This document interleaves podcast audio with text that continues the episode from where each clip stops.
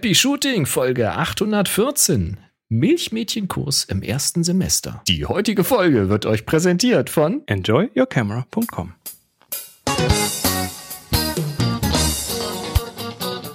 Hier ist eine weitere Ausgabe von Happy Shooting, der Fotopodcast. 30 Grad und Sonnenschein. Wie geht's Ob unsere dir? Transkriptionsmaschine das jetzt kann, wenn ich das so schön langsam sage? Ach so, war das mal ein Test? Ja. Das war ein Test. Das war ein Test. Also Transkription im Player auf dem Webhub happyshooting.de Folge 8. Und hier sind eure Moderatoren Boris und Chris. Na, da bin ich mal gespannt. Also ja, ich kann es nur noch mal sagen. Wir haben äh, eine, eine komplette Transkription der gesamten Sendung auf der Website im Player durchsuchbar und durch äh, hörbar und man kann auch im Transkript, also mitschrieb, kann man klicken und dann spielt es auch an der Stelle ab und so und es ist alles total toll. Fantastisch. Ja, wir sind Happy Shooting, der Fotopodcast. Ich bin der Chris. Ich bin der Boris. Neben mir der Boris. Also wer, wer uns guckt, kann uns auch nebeneinander sehen. Ansonsten hört ihr uns nur. Ja, ist das nebeneinander? Nee, aufeinander, durcheinander. Ich will jetzt ja nicht den Aufnahmeflow unterbrechen. Mir fällt nur gerade auf, dass da keine Namen stehen. Aber das ist jetzt auch nicht so wahnsinnig wichtig. Lass uns weitermachen. Oh, das soll keine Namen stehen. Das kann man doch irgendwie, kann man das doch, also Flow, wer braucht schon Flow? Ja, das nervt alle, die, die das hier am Donnerstag einfach in Audio hören möchten. Ich, Ach, ich hasse so etwas auch. Ich entschuldige mich an dieser Stelle. Äh, in, stehen, keine, äh, stehen heute keine Namen im Audiostream. So ist es. Ver verwechselt uns ja eh, das ist alles gut. So ist es. Wir sind der Fotopodcast. Wir haben ähm, eine Website, happyshooting.de. Wir haben einen Slack, äh, der ist immer schön verlinkt und so. Ähm, oder auf dem Bildschirm zu sehen, auf der linken Seite. Und da gibt es einen Kanal dienstags 18 Uhr. Der läuft hier visuell mit und da könnt ihr live dabei sein, wenn wir dienstags gegen 18 Uhr aufnehmen, so wie heute. Äh, ja, und der falls ihr Wahnsinn. Feedback habt, dann haut uns rein auf happyshooting.de slash hi. Das ist übrigens auch auf, auf der neuen Website rechts oben so ein dicker, großer, oranger Knopf. Also könnt ihr einfach auf Happy Shooting ah, auf den Knopf, den Knopf klicken und dann den, den großen Feedback-Knopf. Genau, apropos Feedback. Wir haben Feedback bekommen und zwar von ähm, Wolfgang. Wolfgang aus Lüde. Okay. Schreibt Hallo Boris, hallo Chris, die neue Site ist toll aber irgendwie scheint noch kaputt zu sein. Die letzte und vorletzte Folgen sind irgendwie ineinander geschoben. Der Audio-Podcast lässt 813 hören, das Video verweist auf 812, die wiederum nicht als Audio da ist. Hm, ansonsten eine, ich meine, euch eine gute Zeit und bis demnächst mal wieder, Wolfgang aus das Landau. Kann ja nicht sein.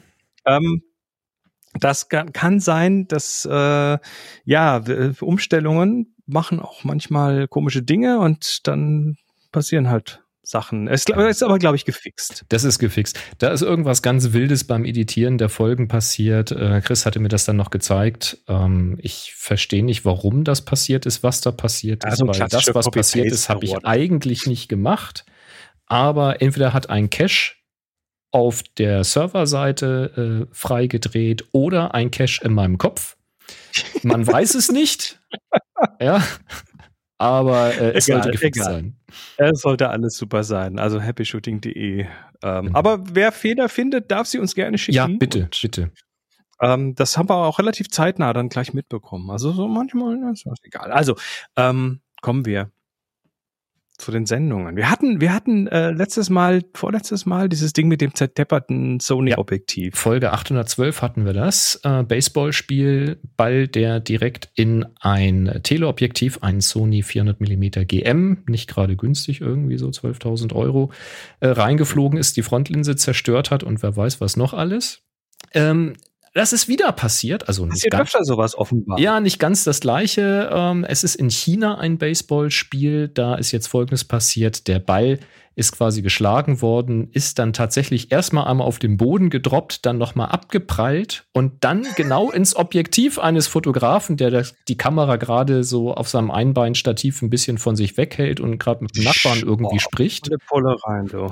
Und dann ist das Ding da reingeknallt. Man sieht es dann tatsächlich noch in einer anderen Aufnahme, dass es aber wahrscheinlich nicht in direkter Linie auf die Frontlinse gekracht ist, sondern so ein bisschen äh, gebounced ist in dieser Streulicht. Äh, ja, aber das ist, der, der hat aber Glück gehabt. Das ist, dass das. Ja, ja, der hat schon ein Schwein gehabt und besser äh, die Kamera als sein Kopf. Es ist also faszinierend. Und auch wieder ein Sony 400 mm GM. Äh, ja, das hat halt vorne diese große Tüte. Ne? Da ja, das, das scheint auch ein Magnet zu sein für, ähm, für Baseballs, Basebälle. Basebälle. Baseballbälle. Baseball. Und ähm, ja, dies, äh, in diesem Fall ist es glücklich ausgegangen. Frontlinse wohl nicht beschädigt, alles funktioniert noch, der Fotograf lächelt. Ähm, ja, aber das, das, das ist ja eine mechanische starke Beanspruchung. Da verbiegt sich doch drin irgendwie die, wie, wie nennt man das so, die, die, die, der Schneckengang und so Zeug. Ja, so in diesem Fall Wahrscheinlich, also wir haben jetzt kein Statement vom Fotografen äh, an dieser Stelle, aber mhm. ich gehe davon aus, in diesem Fall ist alles gut gegangen. Aber ich finde es also erstens faszinierend, dass gerade in kurzer Folge zweimal ein Baseball ins Objektiv und zwar beide mal in ein Sony 400 GM fliegt beim Baseball. Das finde ich schon sehr cool. Ich meine, wie hoch ist die Wahrscheinlichkeit bitte? Und ähm, ich finde es auch weiterhin, also zum einen finde ich es erstaunlich, wie gefährlich es an der Stelle ist zu fotografieren. Also da ist kein Schutz. Ja, irgendwas. Sport ist immer gefährlich irgendwie. Ist natürlich auch die Frage, wie du da einen Schutz machen willst, weil wenn du da ein Netz machst, wie feinmaschig müsste das denn sein? Dann hast du wahrscheinlich Schwierigkeiten, da durchzufotografieren. Und wenn du da eine Scheibe machst, hast du wieder das Problem, wenn die dreckig ist, kannst du da auch nicht durchfotografieren oder hast Reflexionen und so. Ist wahrscheinlich einfach ein schwieriges Thema da. Was ich aber in diesem Fall auch faszinierend finde, ist, mit wie viel Kameras dieses Spiel gefilmt wird und zwar auch mhm. in Richtungen gefilmt wird, wo kein Spiel stattfindet. Denn wir sehen da tatsächlich Zeitlupen. Wegen solcher Dinge. Ne, wir sehen Zeitlupen und präzise Abläufe, wie dieser Ball in Großaufnahme in dieses Objektiv hineinfliegt. Ich meine, da muss ja zu diesem Zeitpunkt irgendeine Fernsehkamera auf den äh, Fotografengraben gehalten haben die ganze Zeit. Also das finde also, ich wirklich stark. Bernd fotografiert ja Eishockey und der schreibt hier, ich habe mal einen Luftzug eines Pucks und dann einen lauten Schlag neben mir in der Wand der Spielerbank gehört. Auch das knapp. war mhm. knapp. Wow. Ja, also ich meine, was, was kannst du machen? Du willst da vorne nichts davor haben. Wir haben hier bei, bei uns im Wohnzimmer so ein Fliegengitter, so ein ganz feines, schwarzes mhm. Kunststoffgitter vorm Fenster und wenn du dadurch fotografierst den Garten raus, also das iPhone stellt dann immer schön auf das Gitter scharf. Ja. Ähm, und, und selbst wenn du da durchfokussierst, nee, das geht nicht du hast, wirklich. Du hast ähm, trotzdem in, in, so, so ein unschärfe Schwamm dann da drüber. Eine Scheibe davor, äh, ist nicht ja, perfekt. nee, also Plexiglas und so, das ist auch nicht es so super. Das funktioniert nicht gut. David sagt Eigentlich das hier auch, das ist schwierig, dann wird auf eine Reflexion scharf gestellt. Ich glaube, wenn du, wenn du da sicher sein willst, dann musst du selber halt irgendwie die gleiche Ausrüstung tragen wie der, ja, wie der, wie der Fänger. Äh, wie der Tor, Tormann oder Torfrau. Ja, ja, genau. Tja. Ah, schwierig. Ah, Bernd sagt, Fotos beim Spielen ja hinter Glas. Ja, das meine ich auch. Da, da ist das äh, geschützt, ist dann halt herausfordernd. Aber beim Training halt, ja gut. Ja, muss halt einen ordentlichen Helm tragen und mhm. so. Dann kannst du halt nicht mehr ordentlich komponieren. Naja, gut. Ähm, Fand ich spannend. Genau. Kommen wir zu einem Videospiel. Erinnerst du dich, vor einiger Zeit hatten wir ja schon mal vor ein paar Wochen dieses Spiel, ein, ein Spiel vorgestellt, was mit Fotografie irgendwie zu tun hat. Wo man so und, Fotos ähm, gemacht hat, die man dann im dreidimensionalen Raum drehen und kicken musste, um dann das 3D-Bild zu vervollständigen oder zu manipulieren und dann da Wege ja. zu finden. Mhm, es gibt mich. ein neues Foto, äh, Foto, ja, Fotospiel eigentlich. Ähm, und zwar, ist noch nicht ganz raus, aber das äh, ist hier kürzlich irgendwie mal äh, durch die Timeline ge gerannt oder hat es mir jemand gezeigt? Ich weiß gar nicht mehr.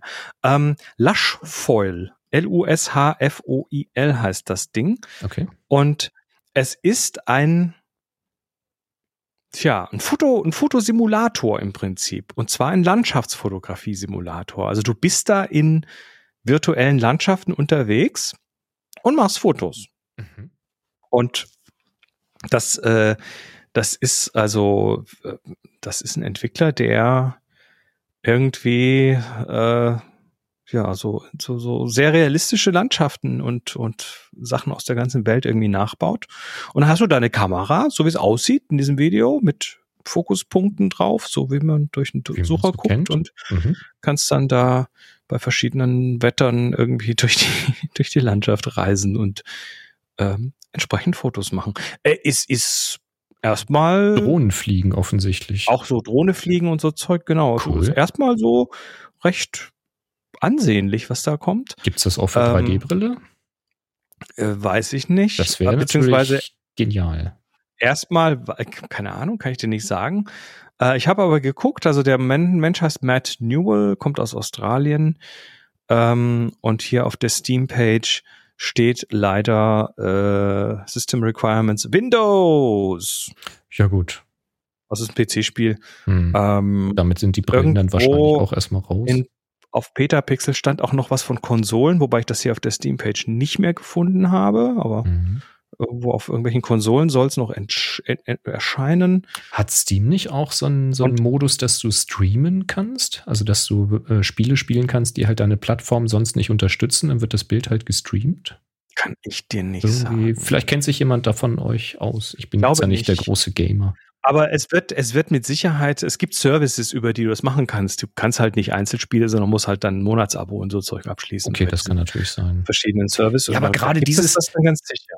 Dieses Ding mit diesen Landschaften, das fände ich ja sehr, sehr spannend, ähm, wenn das halt mit einer 3D-Brille wäre, ne? dass man wirklich da ist. So, das. Ja, mal schauen. Also es ist das Ding, dass der baut das in Unreal. Das heißt, das ist theoretisch gar nicht schwierig, dann glaube ich, das für entsprechende Plattformen rauszulassen. Aber wir werden sehen. Es Hm, ist, äh, cool. Genau. Christian schreibt noch an die Apfelgamer, also so jemand wie mich zum Beispiel. Ähm, mir schritt in den letzten Wochen immer mehr dieses Game Porting Toolkit durch die Timeline, mit dem man angeblich auf Macs äh, Windows Games zocken kann. Ja, gibt es irgendwie, ist aber, also so wie ich das gesehen habe, eher für Entwickler gemacht, die dann testen können, ob es sich lohnt, ihre Spiele zu portieren. Und Mhm. da kann man wohl, wenn man basteln kann, kann man sich's wohl irgendwie dann damit auch irgendwelche Spiele portieren. Aber äh, ja, Bild Hm. ist schwarz. Hey, Bild ist schwarz. Das ist nicht okay. Schwarzes Bild Warum, warum ist Bilder schwarz? Warum? macht Bzzt. Warum ist der Bild. Bilder schwarz? Warum? Ist Bilder schwarz? Mist. Hm. Naja, hm. ich mach mal, ich mach mal, ich, ich zieh mal hier am Stecker. Was? Äh, ich habe ein interessantes Standbild von dir. Äh, hörst du mich denn noch? Ja, ich höre dich noch, ja. Äh, Wir, uns bricht hier gerade die Technik zusammen. Hm, hm. So war das nicht gedacht. Meine Herrschaften. This was not expected. So. Moment. Moment, eins nach dem anderen. Dann machen wir mal hier. Es ist die Hitze, ich sage es Flash. dir. Ja, das ist tatsächlich, das kann tatsächlich sein. Das ist die Hitze und überhaupt. Ich äh, komme noch mal rein. Sekunde. Sekunde. So, da bin ich wieder. Mit Bewegtbild diesmal. Mit Bewegtbild. Jetzt muss ich mal hier noch, hier noch dran zuppeln. So. Mhm, mhm. Jetzt sehe ich nichts mehr. Ja. Jetzt kommt wieder ein Bild. So, da ist wieder ein Bild. Bei mir nicht. alles wieder, oder? Ich sehe den äh, OBS äh, Default-Dialog. Ah, dann mach No- ich halt no noch die cam. Da ist die. Kamera. So. Ja. Ja. Das ist für, die, für das Audiopublikum ist das besonders ak- attraktiv hier. Das ist so toll. Alle Ähm. abgeschaltet. Können, Im Prinzip können wir direkt aufhören. Weiter hört hier sowieso niemand. Vielleicht schneide ich es auch raus. Vielleicht auch nicht. ich Ähm, mache auf jeden Fall eine Kapitelmarke. Nächstes Thema. Wir kommen zu Emojis. Ähm, äh, das hat jetzt nur indirekt mit Fotografie zu tun, aber du hast ja als äh, fotografierender Mensch doch dann doch dann doch immer irgendwelche Verträge, die du mit irgendwelchen Leuten abschließt. Ne? So, Mhm. bist du noch da, Ich bin noch da. Boris? Ja, Hörst du mich? ja. Ah, okay, weil du gerade so leise warst. Ähm, du, man Ich schließt immer so zu. Verträge ab und äh, in Kanada, in Saskatchewan, hat gerade jemand äh, vor Gericht einen Vertrag. Ähm, tja, also er, der wollte aus einem Vertrag raus, Mhm. weil er dachte, er hätte den Vertrag nicht abgeschlossen. Wie schließt man Verträge ab? Eigentlich durch einen Handschlag oder durch ein- eine Unterschrift, aber generell sind ja Verträge irgendwie bindend, schon relativ schnell bindend. Bei dem Ja. hat ein Thumbs-up-Emoji gereicht, um einen bindenden Vertrag einzugehen. Es wundert mich ehrlich gesagt nicht, weil wenn ich irgendwie sage, äh, bist du einverstanden mit 300 Euro nächsten Dienstag für das und das und du sagst Daumen hoch, dann werte ich das Ja, als die- also- Bestätigung. Also, Es ging, die Aussagen gingen doch so ein bisschen durcheinander äh, oder gegeneinander, weil der, der Mensch, der aus dem Vertrag wieder raus wollte, hat gesagt, ja, nee, das war nur äh, ein Thumbs-up, dass ich es wahrgenommen habe, aber nicht ein Okay und eine Unterschrift und so. Ja, missverständlich. Also, Also, äh, dass äh, es gibt oder gab zumindest mal eine Regelung im Baugewerbe, die jetzt aus dem Kopf zitiert hieß, dass unklare ähm, Definitionen oder unklare Beschreibungen zu Lasten des Auftraggebers gehen. Das heißt, wenn du sagst, ich möchte bitte einen Garten inklusive aller Nebenarbeiten haben, dann ist das ein sehr weites Spektrum und dann kannst du dich nicht beschweren, wenn du Mhm. etwas bekommst, was dir nicht gefällt. genau. Also du musst immer gucken, dass du halt möglichst ähm, einvernehmlich und unmissverständlich bist. Und ein Daumen hoch würde ich persönlich als ist bestätigt, ist angenommen werden. Kann ich absolut nachvollziehen. Na, ist halt die Frage, auf worauf der Daumen hoch kam. Das ist klar. Ich war jetzt nur nicht Verlauf dabei. und Kontext Genau. kommt. Also wenn du, wenn du sagst, wir treffen uns dann morgen um 10 und dann kommt ein Daumen hoch, Mhm. dann ist das noch keine Vertragsunterschrift. Ja, also, Nö, aber dann würde ich erwarten, dass du morgen um 10 da bist. Und nicht sagst, Ja, ich habe das das gelesen, aber natürlich nicht zugesagt. Also das, ist ja, äh, verstehst du? ich sage nur, ich sage, in der heutigen Zeit sollte man einfach ein bisschen vorsichtig sein mit, äh, mit der Kommunikation, sonst kann einem das ganz um die Ohren fliegen. Es gab Hm. Zeiten, äh, wo es hieß, wenn das Telefon klingelt und du die Nummer nicht kennst, dann sollst du nicht rangehen und Ja sagen, weil sie de- die Aufnahme von Ja schon interpretieren könnten, als du hast das Angebot angenommen. Ah, Solche Nummern sehr gab's mal. Weit an den Haaren. Ja, ja, so. das gab's wohl tatsächlich. Da gab's wohl auch Klagen, wenn ich mich da recht entsinne. Inzwischen kommen sie damit dann wohl nicht mehr durch. Aber da wurde das dann aufgezeichnet und dann hieß es, ja, ich habe doch ein Ja gehört, eindeutig. Ich denke da jetzt gerade nur an Sneakers. My voice is my passport. Egal, Software. Engineering vom Feinsten. Ähm, wir kommen zur ZIPA. Die ZIPA. Die ZIPA. ZIPA, diese, diese äh, Fotovereinigung, da stecken drin Canon, Fuji, Nikon, OM, Panasonic, Ricoh, Seiko, Sigma, Sony, Tamron und so weiter. Ähm, ist, äh, ist diese japanische Fotografie, Business-Vereinigung und die hauen immer wieder ihre Zahlen raus und ja, ist eigentlich nichts Unerwartetes. So ähm, die japanische Kameraindustrie und das ist im Wesentlichen die Kameraindustrie, hat im Jahr 2023 schwächelnd angefangen, zeigt sich jetzt aber dann doch ein bisschen, naja, also es wird besser, sagen Okay. Sie mal. Ähm, also ganz klassische DSLR, Spiegelreflexkameras gehen natürlich nach unten immer noch und die werden auch nicht wiederkommen. Ähm, Kompaktkameras haben sich auf niedrigem Niveau stabilisiert, aber bei Wechselobjektiven gab es Zuwächse und bei äh, spiegellosen Kameras gab es Zuwächse. Und das ist eigentlich auch schon die ganze Meldung. Ähm, Es gab Zuwächse, okay. in Japan besser als in Europa. In Europa schwächelt alles noch so ein bisschen. Ähm, aber der Trend geht halt weiter. Also Spiegelreflexe gehen weg und spiegellose Kamerasysteme äh, kommen weiter und äh, die kompakten, die äh, stagnieren auf relativ niedrigem Niveau. Mhm. So kann man es, glaube ich, zusammenfassen. Ja, im Ja. Januar 2023 waren es noch irgendwie 375.000 Kameras, die diese Vereinigung erfasst hat an, an Auslieferungen. Und im Mai jetzt waren es dann über 550.000. Ähm, und äh, besonders viele davon waren APS-C-Objektive. Mhm. Okay. Das scheint wohl gerade so der Trend zu sein. Warum ja? Zipa. Und im halben Jahr werden wir die neuen Zipa zahlen, die wahrscheinlich auch nicht viel anders aussehen. Es sei denn, es passiert irgendwas ganz Radikales, Ah, aber weiß es immer nicht, genau. tja. Kommen wir zu zwei Firmware-Updates. Ja, kurze Newsmeldung. Ähm, Panasonic GH6 Panasonic GH6 bekommt ein Update, ein Firmware-Update für eine Erweiterung im Bereich Video. Mhm. Mit der Firmware-Version 2.3 soll es dann möglich sein, bis zu 4K-Video bei 100 bzw. 120 Bilder die Sekunde über HDMI auf externe Rekorder auszuspielen. Das könnte also ganz interessant sein für alle, die ein bisschen professioneller Video damit machen. Ähm, und neben ProRes RAW soll auch Blackmagic RAW möglich sein. Über den HDMI-Ausgang dann an einen Blackmagic Monitor beziehungsweise den Recorder Video Assist 12G HDR. Das ist so ein Blackmagic Recorder wie dieser Atomos auch. Habe ich mal nachgeguckt, dieser, ähm, dieser Blackmagic Recorder, dieser Video Assist 12G, der liegt irgendwie so bei 900 Euro. Ich weiß jetzt nicht, ob das HDR dann nochmal eine andere Version ist. Der Atomos Ninja 5 Plus oder V Plus, den habe ich so um 600 Euro gefunden. Also doch nochmal ein kleiner Preisunterschied. Da weiß ich jetzt nicht, wie viel besser ein Blackmagic RAW gegenüber einem Pro Res RAW ist. Vielleicht sind ja Videoprofis unter euch, die jetzt sagen, da habe ich schon immer drauf gewartet.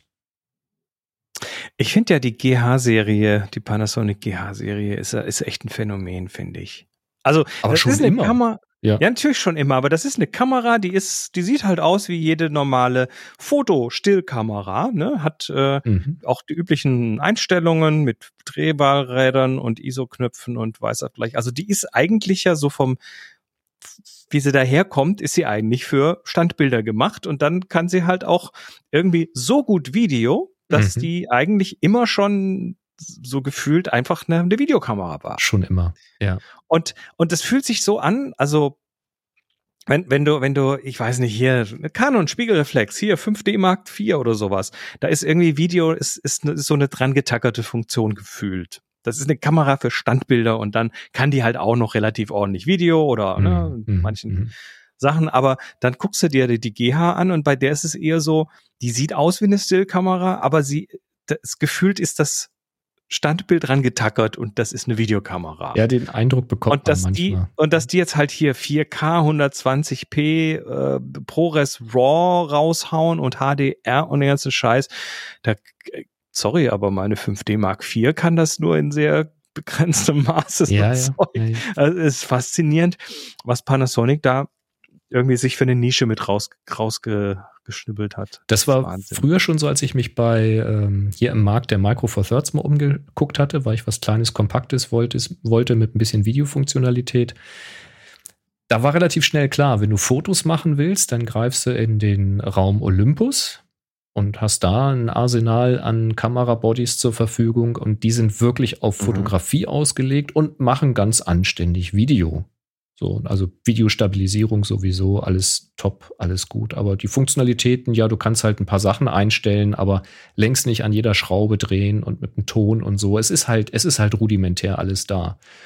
Und bei Panasonic war es dann schon immer so, wenn du ein Video machen wolltest, dann nimmst du halt ein Panasonic Body, Micro Four Thirds, kannst dieselben Objektive verwenden, aber hast halt viel mehr Optionen, das Video zu konfigurieren und den Ton einzustellen und zu machen. Also da bei Panasonic scheinen eher die Videonerds am Start zu sein, als sie das gebaut haben. Ja, ja. Und das war halt eigentlich auch ganz cool, weil du hast Micro Four Thirds, du hast natürlich einen Mitbewerb oder hast ja immer noch am Markt dafür, aber sie haben sich schon so ein bisschen ihre Schiene gesucht so ihre Nische. Das, ich finde das ganz cool. Mhm. Kann man machen. Ja, ein weiteres Firmware-Update gibt es bei äh, Fuji, Fujifilm, und zwar für die XT4, die XT3, die XT30 und die X100V, also richtiger Rundumschlag. Entschuldigung, ich muss gerade lachen. Die, die Überschrift hier steht, äh, bei, bei hier Photographics äh, steht, Fujifilm Updates fixen eingefrorene Kameras. Ich hatte ja gerade so Eiszapfen irgendwie. Ja, Wahrscheinlich liegt am Sommer, aber. Musst du bei den Temperaturen einfach mal eine halbe Stunde rauslegen, dann tauen die wieder auf. Ja, äh, es gab da wohl Probleme, dass die Kameras eingefroren sind, also sich nicht mehr bedienen ließen in bestimmten Modi und bestimmten Einstellungen und Kombinationen. Das soll Aber das war, das, das war dann so ein Batterie rausnehmen und dann tut's wieder, oder? so ähnlich. Ja, ganz genau. Okay. Ähm, und bei der X100V, da gab es wohl mit dem letzten Update mit der 3.0 das Problem, dass das Objektiv äh, in der Near-End-Stellung, heißt es hier, also an der, an der Nahstellung gestoppt ist nach dem Einschalten und dann wahrscheinlich fixiert war, muss man wahrscheinlich auch nochmal ausschalten, einschalten oder so.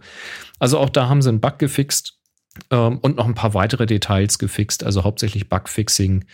Ähm, schaut euch gerne den Link an, da gibt es noch Details und sicherlich bei Fujifilm bei den einzelnen Firmwares. Also das nur als Information. Wenn ihr Fujifilm habt, XT4330 oder die X100V, dann äh, zieht euch das mal rein, könnte euch weiterhelfen. Tja, die Firmwares. Ja. Tja. Wird immer schön was nachgefahren. Es, das nächste Ding ist auch gut. Das haben, das haben wir beide gleichzeitig entdeckt und äh, Boris war dann ein bisschen schneller, das hier in die, mhm. äh, in die, in unsere Liste reinzuschreiben. Das ist nicht uninteressant, finde ich. Eine neue Kamera. Ja, das hatte der Andi äh, in den Slack geworfen. Danke, Andi, an der Stelle. Darüber bin ich aufmerksam geworden. Es geht um eine Micro Four Thirds Kamera mit Wechselobjektiv, ähm, die ja gedacht ist zum Videostream, also für, für Streaming tatsächlich äh, dediziert. Äh, das ja. Ganze kommt von Yongnuo, hört auf den Namen YN433. Also Yongnuo hat einen ganzen. Ich mag diese Benamsungen von Yongnuo. Die haben immer nur einfach YN und dann irgendeine Zahl. Und nicht genau, man weiß halt Namen nicht, und so ist. und ja. das ist geil. Muss man halt nachgucken, was es denn genau ist. Ob es ein Objektiv ist, ein Funkauslöser oder eine Kamera. YN Nummer, fertig.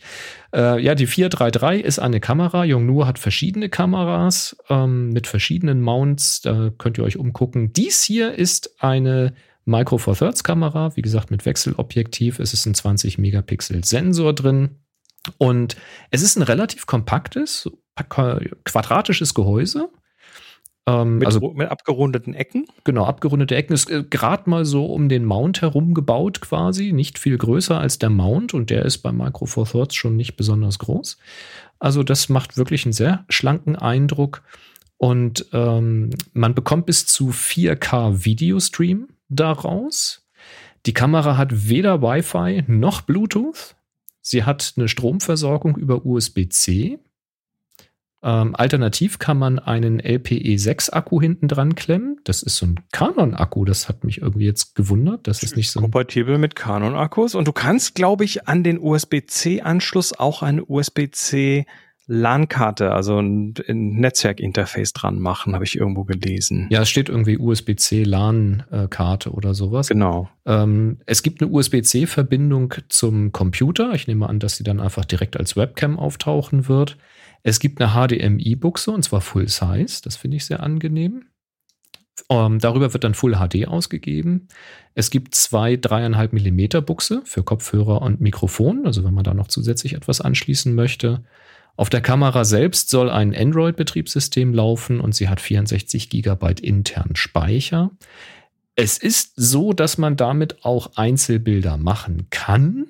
Es gibt halt jetzt in dem Sinne. Hat die Display oder ist die nur über den Rechner zu steuern? Also ich meine nur über den Rechner zu steuern. Ich sehe nämlich hier nur Bilder von vorne. Ja, also ich habe auch keins von hinten gesehen, aber ich nehme an, dass die nur über den Rechner ah, zu doch, steuern warte. ist. Ist das hier ein Display? Hier bei dem linken oberen Bild? Was machen? Nee, das ist, oder? Ist auf der Rückseite. Also wenn da ein Display drauf ist, wäre das hilfreich, weil das sieht, das sieht danach aus, dass das irgendwie auf der Rückseite. Sie soll eine Option haben, ähm, Timelapses aufnehmen zu können, also mit Standbildern dann halt. Ja, dann muss das ja irgendwie steuern können. Also irgendwie muss das ja möglich sein. Also da wahrscheinlich ist die ganze Rückseite ein Display oder sowas. Ähm, naja, äh, wird angeboten über eBay. Da kann man das per Sofortkauf erwerben für 570 Dollar, so roundabout. Was ich relativ stolz finde. Ähm, alternativ kann man auch ein Angebot abgeben. Also ihr kennt das so bei eBay, ne? Jetzt kaufen so, oder Angebot abgeben. Das wird jetzt noch mal hindauern, bis das richtig offiziell in Deutschland irgendwie mhm. einen, einen, einen Zwischenhändler gibt oder so. Ja. Tja. Also da, vielleicht kriegt man das auch günstiger. Äh, Kai hatte im Slack noch geschrieben, für solche Zwecke hat er sich mal eine alte Panasonic GH3, ne, wieder die GH. GH schon wieder, ne? ne eine GH3 über Ebay besorgt für 50 Euro. Ne, die macht halt mhm. halt auch Video, kannst du halt auch anschließen. Also es gibt sicherlich andere Lösungen dafür. Also ich wollte ja schon vor Jahren, als wir mit dieser Videostreamerei angefangen haben, wollte ich ja irgendeine Kamera, die man fix einfach so, genau sowas Kamera, mhm. Wechselobjektive, HDMI-Ausgang, vielleicht ja. noch ein USB-Ausgang und fertig. So ungefähr. Ja. Und, und es hat echt lange gedauert, bis so Sachen kamen, aber sie sind halt dann trotzdem irgendwie nicht günstig. Das stimmt. Ja. Deshalb so eine, und so eine GH, die ist, ah, kein Display, sagt Frank. Äh, eine GH ist ja, äh, also eine Sony würde ich nicht nehmen, habe ich schon mal versucht und die hat mir dann irgendwann bei so einem Wetter immer ist die in der Überhitzung gelaufen. Aber mhm. ähm, eine GH, ich glaube, die ist rock solid für sowas und da reicht ja dann auch eine 3. Bei mir also, ist halt eine Olympus hier, aber das ist natürlich, also diese Olympus, die es jetzt hier gerade tut, Overkill. die ist also wirklich preislich ja, was, ein Overkill, aber sie tut. Guck mal, in was ich hier reinschaue, okay? Also. Äh, ja. Ja, also wir sehen gerade ein Foto von Frank auf der Rückseite von der Kamera. Da ist tatsächlich der, der offene Slot für den Akku, den einfach von außen drauf flanscht. Da ist kein Display und nichts. Also du kannst, wenn du da mit draußen arbeiten willst für Timelapses oder sowas, wirst du einen PC anschließen müssen, um halt ein Bild zu haben und das Ganze auszurichten. Als ist Rückseite. Ich finde es preislich etwas überzogen für das, was ja, es, es ist. ist teuer. Äh, von daher würde ich das, wenn ihr euch dafür interessiert, sicherlich nicht über Sofortkauf nehmen, sondern ich würde mal ein Angebot machen, irgendwo so im Bereich 200, 300 Dollar. So wäre so mein Bauchgefühl für das, was sie hat. Und ansonsten würde ich es tatsächlich wieder Kai machen und würde mich mal nach Alternativen umgucken. Ja, irgendwie auch schade. Also so. so, sowas in günstig, ja, das wäre es, aber naja. Ja, vielleicht kommt das ja auch noch, ne? Man muss mal mal schauen, wie sich das dann entwickelt. Grundsätzlich finde ich die Idee ja erstmal gut, weil, also, wenn du jetzt keine Kamera für draußen zum Fotografieren brauchst, sondern du willst einfach nur eine sehr gute Webcam haben, wo du halt mit einem Objektiv deiner Wahl eben dran arbeiten kannst, dann ist das ja genau das Richtige. Da brauchst du kein WLAN, kein Bluetooth, willst du eh nicht machen. Du willst das Ding über USB anschließen, willst eine Webcam haben und glücklich sein. So, fertig, aus. Aber willst du dann 570 Euro ausgeben plus Objektiv? Hm, weiß ich nicht. Da kriegst du dann halt eben auch schon eine gebrauchte Kamera dafür, die das dann auch gut macht. Tja. Ja, schwieriges Thema. Aber stell dir vor, du willst jetzt hier ein komplettes Studio ausstatten, hier fünf, sechs Kameras rein. Klar. So, so und dann dann, dann bist du irgendwie mit sowas, glaube ich, ganz gut bedient, wenn du die entsprechenden ja. Finanzen dafür hast. es ist immer die Frage, was du damit vorhast. Wenn du jetzt, also privat nach irgendwas Gebrauchten suchen, das kannst du schon machen, aber wenn du jetzt geschäftlich irgendwie nach was Gebrauchten suchst und suchst dann irgendwie vier, vier identische Geräte, dann wird es ja auch schon ist schwierig. Aber, genau, ist aber dafür auch nicht wirklich gemacht, weil ansonsten dafür bräuchtest du dann irgendwie einen SDI-Ausgang. Also einfach noch die bessere Studiotechnologie ja, an der Stelle. Na ja, naja, mit SDI, SDI, da kannst du dann halt auch mal also hier die, das Atem Mini Pro, selbst die großen haben ja dann auch schon keine SDI-Eingänge, sondern HDMI-Eingänge und so. Ja, mit SDI kannst du halt mal eben schnell irgendwie hier 20 Meter Kabel legen oder so. Ja. Ich rede jetzt von Studio Studio, ja, nicht so von so einem kleinen. Ja, dafür nimmst du aber nicht solche, wie wir sie ja, haben. Dann ist das aber eine Billo-Kamera, dann ist das so eine Yps-Kamera, die kauft dann eh keiner dafür. Dann nimmst du an, dann nimmst du einen Black, da schließt du einen Black Magic an, dann kannst du noch fernsteuern vom Pult. Twit This Week in Tech Studio, die Laporte in Petaluma in Kalifornien, äh, die haben, als sie das Studio damals gebaut haben, haben die auch überlegt, was nehmen wir da für Kameras und sind mhm. bei Camcordern gelandet, bei Canon Camcordern.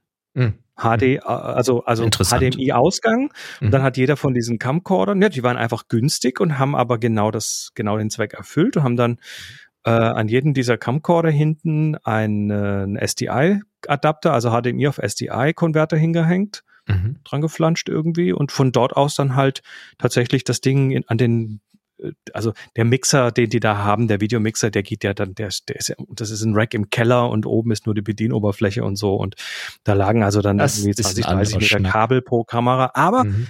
aber die Camcorder selber haben alle nur ein paar hundert Schlappen gekostet und sind so, dass wenn man sie ausschält und dann wieder anschält, sofort das HDMI-Bild clean rauskommt. Also schlecht war das nicht. Die hatten halt keine großen Sensoren, aber dafür konntest du halt das dann wieder ein bisschen ein bisschen kompensieren über den über die, über die lange Brennweite. Ne? Dass du ja, da lange so Brennweite. Und wenn du Studio, Studio hast, dann machst du ja eh den Hintergrund, wie du ihn brauchst. Und im Zweifel hast du eine unscharfe Tapete hinter dir. Also es ist ja auch irgendwie, weißt du, das ist ja ein anderer Schnack über sowas reden wir, glaube ich, hier in unserer Community nicht so richtig, glaube ich, jedenfalls. Ja, ähm, und dann haben wir gerade bei der Yongnuo, dass die ein LP6 kann, LPE6 von Canon. Mhm. Ähm, da gibt's noch was mit den LPE-Akkus. Das fand ich auch stark, äh, hatte auch der Andi reingeworfen und zwar von dem Anbieter SmallRig gibt es einen Canon Akku, den du per USB-C aufladen kannst.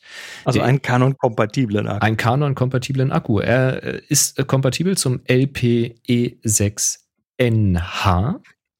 Also das- der dicke. Das sind, ja gut, die Größe ist die gleiche, ne, aber das ist Äh, ähm, dick im Sinne von Kapazität. Kapazität. Das sind halt die, die ich jetzt zum Beispiel bei meiner Canon äh, R6 verwende. Da stecken die mit drinne. Äh, ist kompatibel zum E6N natürlich. Nur, dass der, der normale N eben einfach weniger Kapazität hat. Ja, und der Small Rig, gleiches Format natürlich, ähm, aber eben noch zusätzlich eine USB-C-Buchse, über die das Ganze aufgeladen werden kann. Und sie schreiben äh, von leer zu voll circa zweieinhalb Stunden, wenn du so ein 5 Volt USB-Ladegerät mit 2,2 Ampere Ausgang hast. Und sie schreiben, dass da ein Chip drin ist, der volle Kompatibilität Ja. gewährt. Es ist ein Chip drin, das heißt, die Kamera soll nicht meckern, sondern das Ding akzeptieren. Sie sollen auch Schutz vor Überhitzung, Kurzschluss und so weiter drin haben, was ja auch bei, äh, beim Aufladen nicht ganz unwichtig ist, dass er eben nicht zu heiß wird und ähnliches, weil er kann natürlich auch in herkömmlichen Ladegeräten aufgeladen werden. Das ist kompatibel. Ach, du kannst ihn, ah, okay, du musst, musst den nicht per Du USB-C musst ihn nicht per laden. USB-C laden. Du kannst ihn auch einfach ins Ladegerät stecken. Also hast einfach eine zusätzliche Option. Finde ich auch ganz spannend. Ähm, und sie wollen etwas mehr Leistung haben als das Original. Sie reden von das- 2400 Milliampere-Stunden. Ah, Das da ich ja Original hat skeptisch. 2130. Ich wäre da auch ganz skeptisch. Ähm, Im Drittanbieter-Akkumarkt, da wird immer gern mit großen Zahlen um sich geworfen und wie viel dann wirklich nutzbar sind, das, äh, das sollen mal die messen, die wissen, wie man es misst. Vor allem gehe ich davon aus, dass Canon an der Stelle halt ähm, schon reingepackt hat in diese Akkus, was geht irgendwie. Und die packen jetzt quasi auch noch eine Ladeelektronik dazu. Ja, Äh, vielleicht nennen sie halt den Bruttowert und Canon den Nettowert oder so. Das kann ja auch noch sein. Keine Ahnung. Na gut. Ähm, auf jeden Fall beides mehr als die normalen E6N. Die haben nämlich unter 1900 Milliampere-Stunden. Und insofern könnte das eine interessante Alternative sein. Also zumal sie explizit sagen, dass sie eben diesen Überhitzungsschutz, den Chip und den Kurzschlussschutz haben und so weiter. Also die ganzen Sicherheitsfeatures, die die Akkus eben äh, haben, die originalen und nicht alle Drittanbieter offensichtlich. Ähm, und das könnte deshalb interessant sein, weil das Ding etwa einen halben Preis vom Original kostet und sich damit einreiht in die üblichen Drittanbieter-Akkus, aber ähm, offensichtlich mit USB-C eben noch ein bisschen mehr kann und vielleicht auch gut und sicher ist, weiß ich nicht. Also wir reden hier von 45 Euro circa. Neukauf und das Original liegt so um 95 Euro. Das ist schon ein Unterschied. Ja, aber das war ja schon immer so, dass die, dass die Drittanbieter-Akkus halt immer durch den Preis versucht haben zu punkten.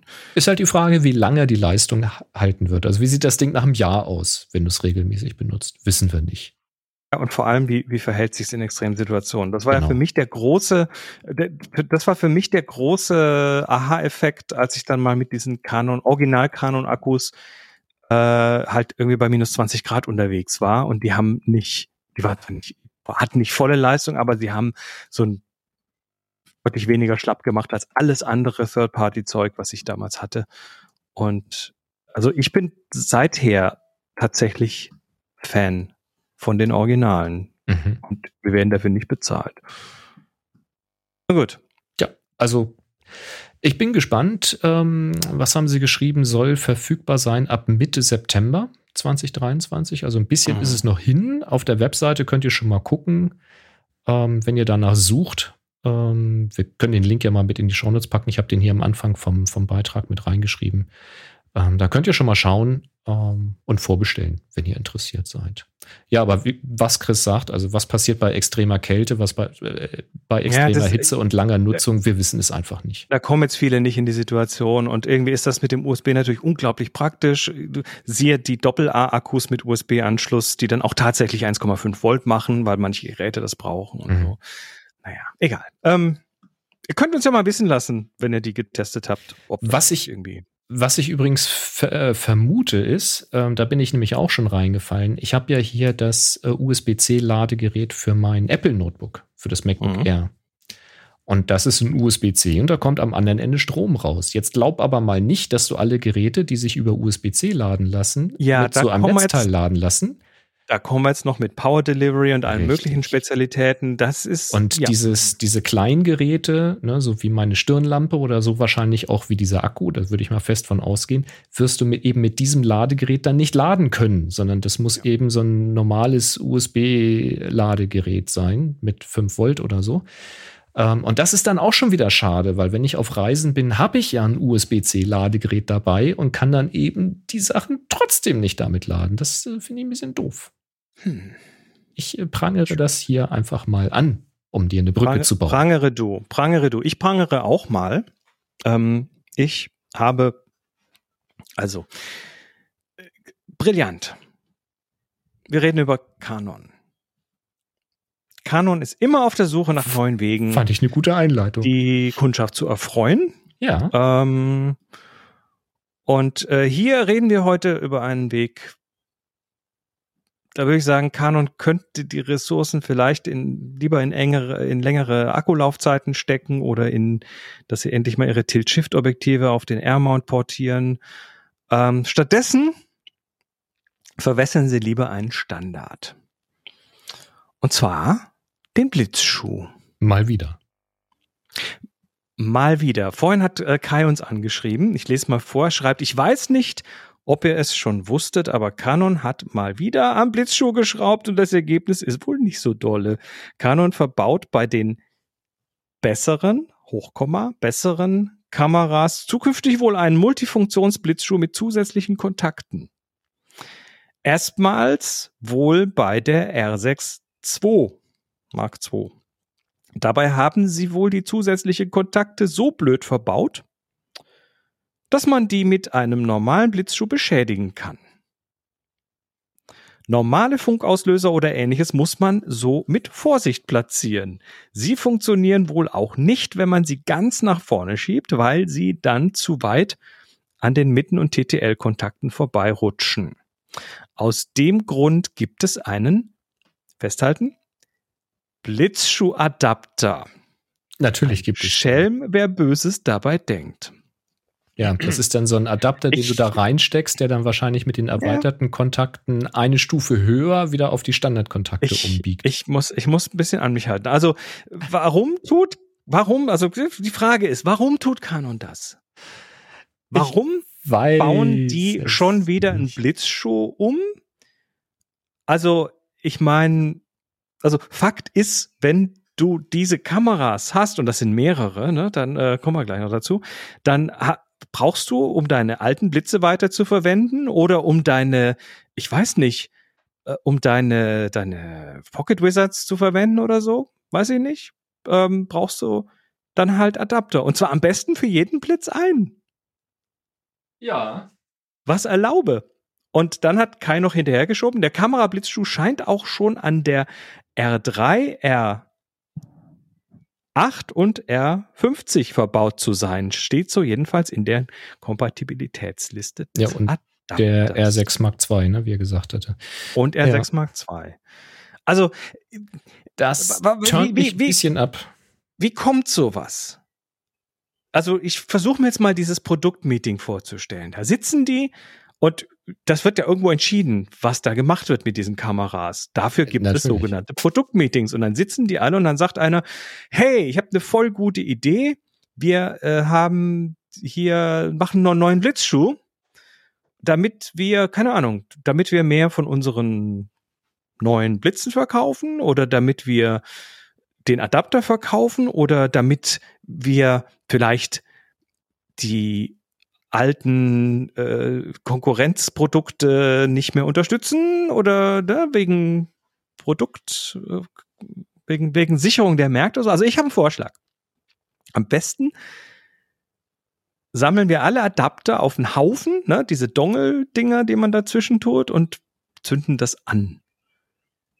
Das macht dann ein schönes großes Leuchtfeuer damit die Hersteller mal bemerken, dass wir Kunden halt bisschen mehr brauchen als irgendwie ständig irgendwelche wechselnden Standards und Adapter. Was soll der Scheiß? Mal ohne Witz. Also, ich kann ja mal ein bisschen Teufelsadvokat spielen an dieser Stelle, weil du ja schon ja, den Rahnpan übernimmst. Das habe ich, das habe ich schon den ganzen Tag gemacht. Also, pass auf. Das, das, das geht.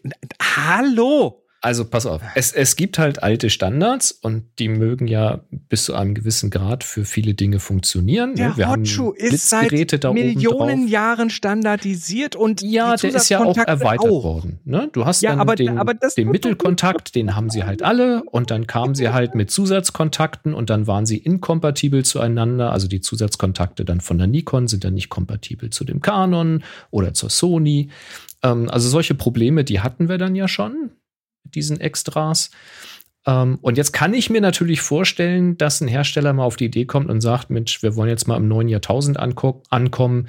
Wir wollen jetzt Geräte bauen, die hier äh, mehr Daten transportieren, die vielleicht noch ein anderes äh, Display mit auf äh, die Erweiterung draufbringen. Hier David, nee, Uwe schreibt, die M6 zum Beispiel, also bei M, ähm, da war es ja so, dass du keinen elektronischen Sucher hattest. Den konntest du dann aber oben auf den Blitzschuh draufstecken und über die erweiterten Kontakte hast du dann eben auch das Videosignal übertragen bekommen und solche Geschichten. Und da kann man sich ja alle möglichen Dinge vorstellen, die man über so einen erweiterten ähm, Kommunikationsschuh oder Stecker äh, erreichen könnte, ja, Funkübertragung von, von Videobild und Fernsteuerung und Pipapo. Also, das kann ich mir schon vorstellen, dass man da sinnvolle Anwendungen für findet.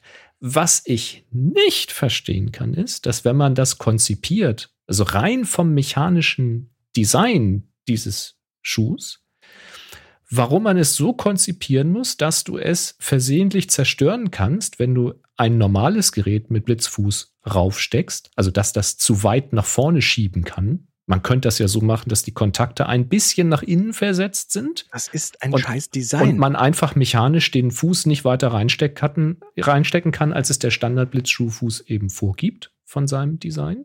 Dann wäre ja alles gut. Und die erweiterten ähm, Zubehörteile, die sich Canon ausdenkt, die haben halt eine Aussparung und können eben weiter nach vorne geschoben werden. Sowas ist ja, das kann man ja so designen. Warum man das nicht tut, das ist der Punkt, der sich mir nicht erschließt. Ja, und, und, dann, und dann, kostet dieser und, Adapter übrigens 60 fucking ja, Euro. Und, und äh, Chris, du warst ja gerade, was du garantiert verlierst. Du warst ja die imaginäre Fliege an der Wand in diesem Meeting und da wird das halt entschieden worden sein, haben die das gebaut. So, und jetzt gibt's in irgendeiner anderen Abteilung gibt's ein Meeting, die sagen, was haben die denn schon wieder für eine Scheiße verzapft? Ja, die haben ja schon wieder so einen Müll gemacht was machen wir denn jetzt? Wir können ja jetzt nicht irgendwie, weißt du, wir wollen ja, wir verkaufen ja auch nach anderes Zubehör mit Standard-Blitzschuhfuß.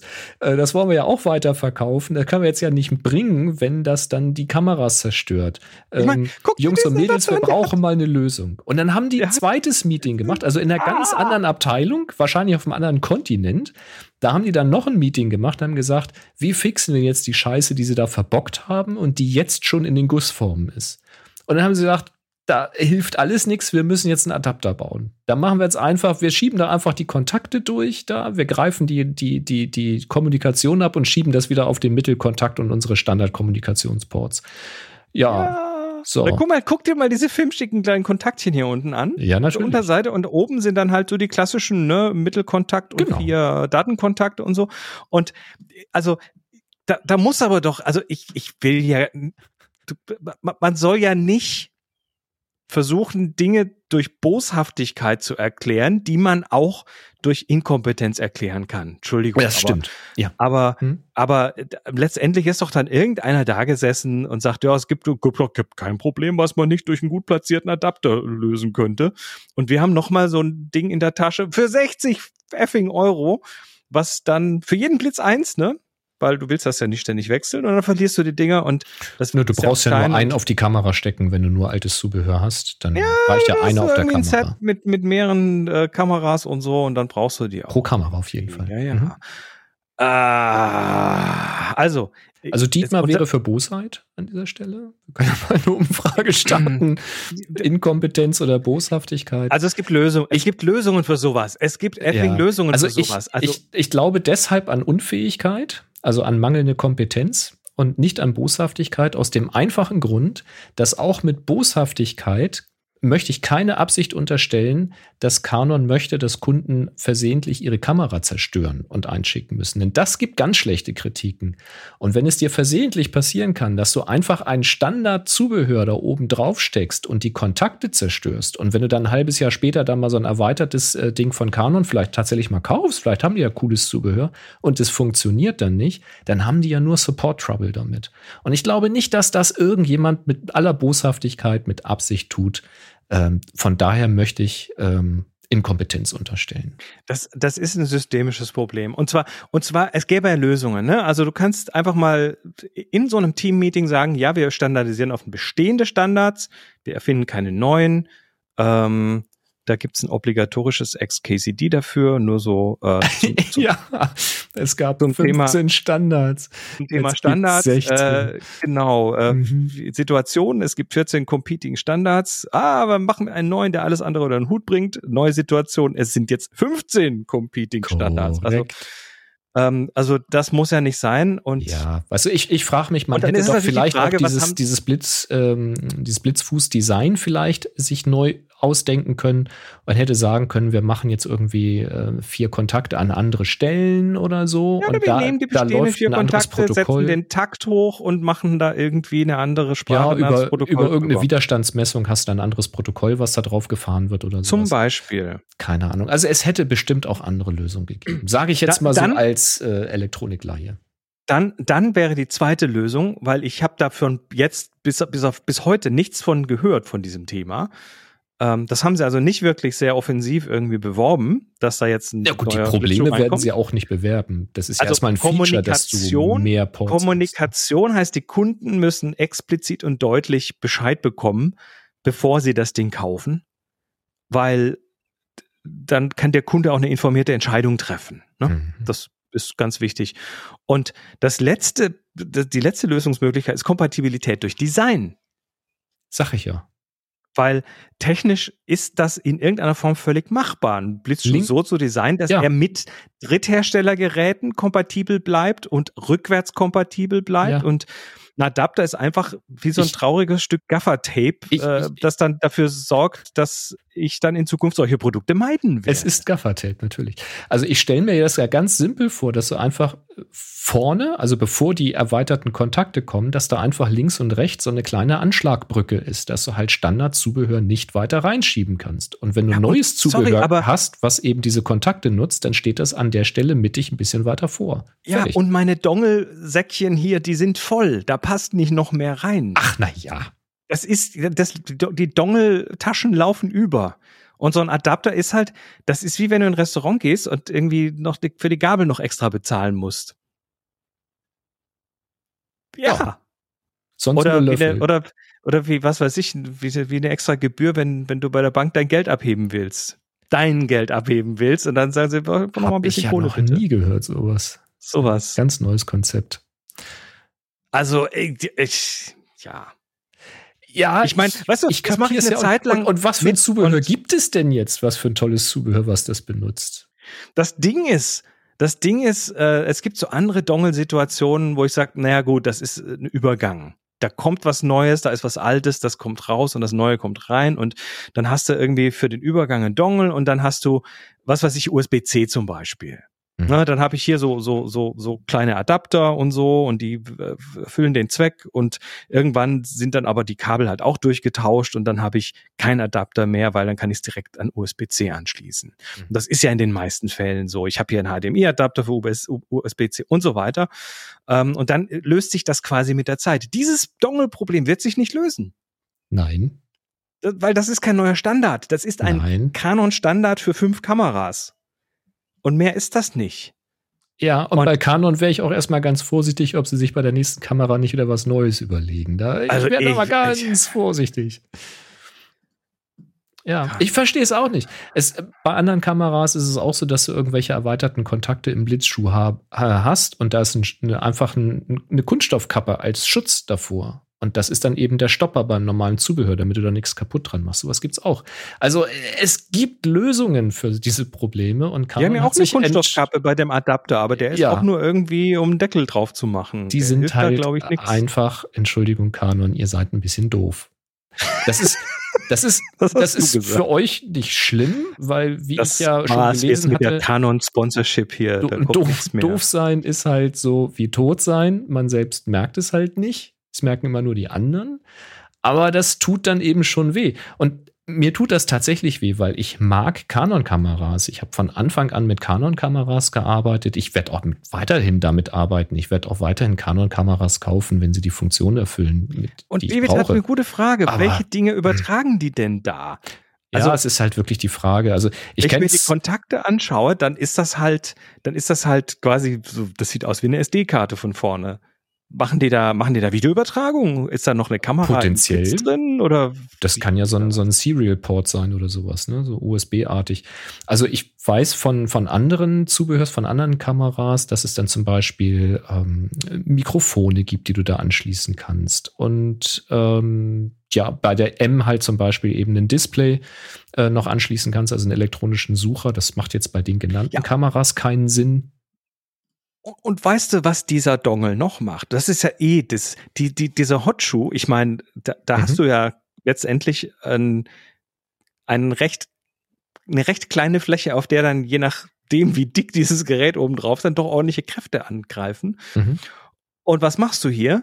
Du machst hier noch einen zusätzlichen Hebel dran, damit das noch mehr, ja. also ja, und vor ah. allen Dingen eine, eine, ah. zusätzliche Schwachstelle sowieso, ne? Eine, eine zusätzliche Kontaktschwachstelle, ja. wenn dann irgendwas nicht auslöst, dann musst du schon wieder an zwei Stellen gucken, ob es richtig ist. Und was sitzt. passiert, wenn dir, wenn dir ein Stativ mit so einem Blitz runterknallt? Das haben wir ja auf dem Workshop schon mal getestet. Also ja, ob das einen großen Unterschied mit dem Adapter macht, weiß ich nicht. Aber eins, eins davon wird kaputt sein. Also hoffentlich Adapter oder Blitz und nicht die Kamera. Das wäre das Glück teuerste. Hast, wenn du Glück hast, ist nur der 60 Euro teure Adapter weg. Mhm. Ja, ist so. Oder verbogen. Oder. Ich, ich kann's, also es ist mir verhältnismäßig egal, also mir persönlich, weil ich schon sehr, sehr lange ähm, keine schweren Dinge mehr im Blitzschuh habe. Das höchste ist halt dann ähm, so ein, so ein Pocket Wizard, so ein Funksender. Ja, aber stell dir vor, den Pocket Wizard schiebst du da rein und, und ver, verratzt dir die Kontakte in deiner R6 Mark II. Ja, ich würde ihn dann ja mit den Adapter da reinsetzen. Das wäre mir dann egal. Und der wiegt nicht viel, also da hast du auch keine große Last Was kostet. Pocket Wizard? Ich habe mal irgendwie über 100 das Stück, aber ich glaube, sie sind unter 100 das Stück gerutscht. Und dann noch mal für 60 Euro ein Adapter dazu. Ja, ja guten. Tag. Ja, ein für die Kamera. Dann, nee. ja, nee, das ist nee. Dann kaufe ich ein Small Rig Akku und dann habe ich das wieder raus. dann brauchst du aber noch ein extra Power Delivery USB-C Ladegerät, was du dann noch laden kannst. Frisst das wieder auf. Verdammt. ich wusste. Schöner mein, Scheiß. Du. Mein Milchmädchenkurs ist auch erst im, im ersten das Semester. Ist, genau. Das, ja. ja. Also, es, es ist schwierig. Vielleicht, vielleicht gibt es ja Mäuschen da draußen, vielleicht ist ja jemand es ist wirklich irgendwie, vielleicht weiß ja jemand wirklich ein paar Infos, wie das passiert sein kann. Weil ich habe so das Gefühl, ich, das ich habe das Gefühl, das ist nicht so, bewusst so entschieden, sondern das ist passiert. Sie hatten doch schon mal das Problem, dass der Kontakt nicht an der richtigen Stelle war und dann ja, passte das nicht so richtig. Und da würde ich ja schon fast Boshaftigkeit unterstellen, aber auch das fällt mir schwer, weil das ja dann auch potenziell Probleme mit ihrem ich mein, eigenen Zubehör macht. Also meinst du, meinst du, hm. Vielleicht ist das so eine Sony Memory Stick Situation. Wir drücken einen eigenen Standard durch, weil wir das können und weil wir die Marktmacht haben und weil wir ja. uns super und so. Und dann äh, Sie ja, sind schon die versuch heute mal noch einen Memory Stick ja. zu kaufen für deine alte Sony-Kamera. Ja, glaube ich auch nicht, weil wenn sie Standards durchdrücken wollten, warum halten sie dann den R-Mount so bedeckt?